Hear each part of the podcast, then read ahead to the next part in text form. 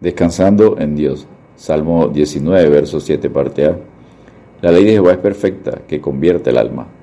¿Es para usted la Biblia la respuesta a la problemática espiritual de los seres humanos? ¿Es para usted la Biblia la fuente confiable de la que extraemos nuestra guía de fe y conducta? Uno de los grandes pecados del cristianismo de hoy es que han desplazado a la palabra de Dios con ideas, pensamientos, filosofías y estrategias humanas. Y en algunos casos no solo no concuerdan con las escrituras, sino que ridiculizan a Dios. Se usa el pragmatismo de Nicolás Maquiavelo, el fin justifica los medios. Esta misma estrategia es usada en la iglesia en lugar de usar la palabra de Dios. Usan el subjetivismo que depende de lo que sentimos o vemos. El uso de palabras como o frases como Dios ama al pecador pero aborrece el pecado, de Gandhi, copiado de Agustín Dipona de su libro La ciudad de Dios en la página 397 que solo copió la primera parte de la frase, dejando una media verdad. Enseña Salmo 7, verso 11, Dios es juez justo y Dios está airado contra el impío todos los días. Si no confiamos en el consejo de Dios, lo estamos menospreciando. Estamos diciendo que nosotros somos más inteligentes que Él y como que a Dios le faltó algo para enseñarnos cómo salir del pecado, cómo dirigir nuestra vida y la iglesia. Para el creyente, la Biblia debe ser el manual de instrucciones y principios que Dios nos enseña para tratar toda la problemática del ser humano centrada en el pecado, como enseña Romanos 3:23, por cuanto todos pecaron y están destituidos de la gloria de Dios. Las escrituras enseñan cómo salir de las tinieblas del pecado y vivir en la luz admirable de Dios.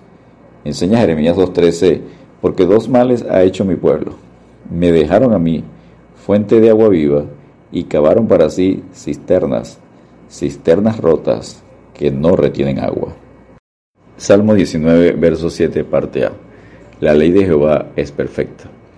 La ley del hebreo, la Torah, que significa la enseñanza de Dios, no se limita a las leyes, sino a toda la revelación de Dios en su palabra. La enseñanza de Dios es perfecta. La enseñanza de Dios está en la Escritura para decirnos cómo debemos vivir, conducirnos durante toda la vida cristiana. Para cada ocasión hay un consejo, un mandamiento para indicarnos cómo vivir. La psicología tiene más de 3.000 terapias para corregir los problemas del ser humano y vemos las imperfecciones de estas.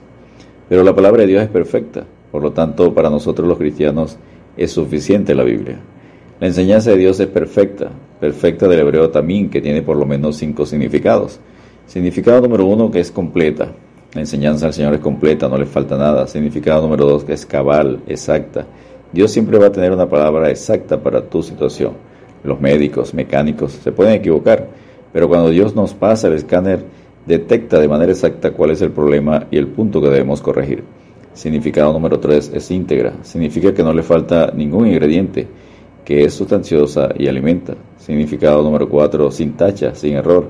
La palabra de Dios no tiene errores, es acrisolada, sin tacha, como enseña el Salmo 18, verso 30. Si tuviera error, Dios tuviera error y no fuera Dios. Las traducciones pueden tener errores, pero no la original. Por lo tanto, la enseñanza de Dios es sin error, que significa inerrancia de la Biblia, según la teología. El significado número 5 es verdadera. Habla de sentido absoluto. La palabra de Dios es la verdad porque Dios Padre es la verdad, según Juan 17, 17. Santifícalos en tu verdad, tu palabra es verdad. El Hijo Jesucristo es verdad, como afirma en Juan 14, 6. Yo soy el camino, la verdad y la vida. Jesús no dijo soy una verdad. Él aseguró soy la verdad, un absoluto. El Espíritu Santo es el Espíritu de verdad, según Juan 14, 17 y Juan 16, 13. La pureza de la palabra de Dios la hace perfecta, como enseña el Salmo 12, verso 6.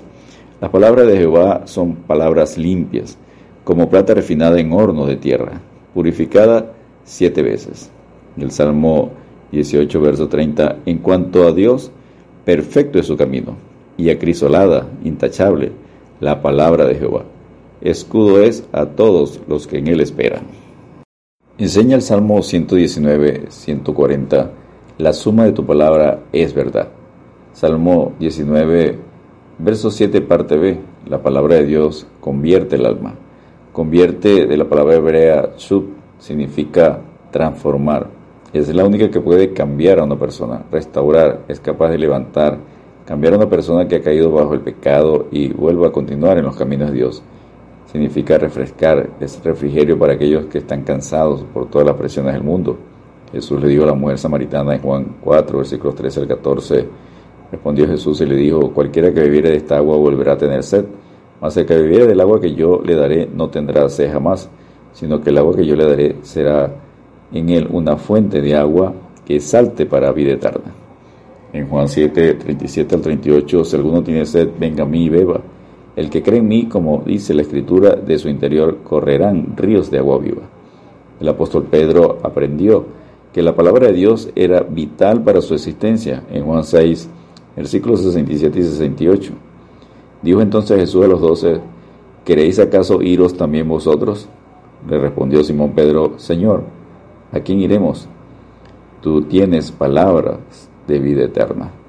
Jesucristo antes había enseñado en Juan 6:63 que el Espíritu es el que da vida, la carne para nada aprovecha. Las palabras que yo he hablado son espíritu y son vida. Descansemos en Dios mirando y perseverando en la perfecta ley, la de la libertad, como enseña Santiago 1.25. Mas el que mira atentamente en la perfecta ley, la de la libertad, y persevera en ella, no siendo oidor olvidadizo, sino hacedor de la obra, éste será bienaventurado en lo que hace. Dios te bendiga y te guarde.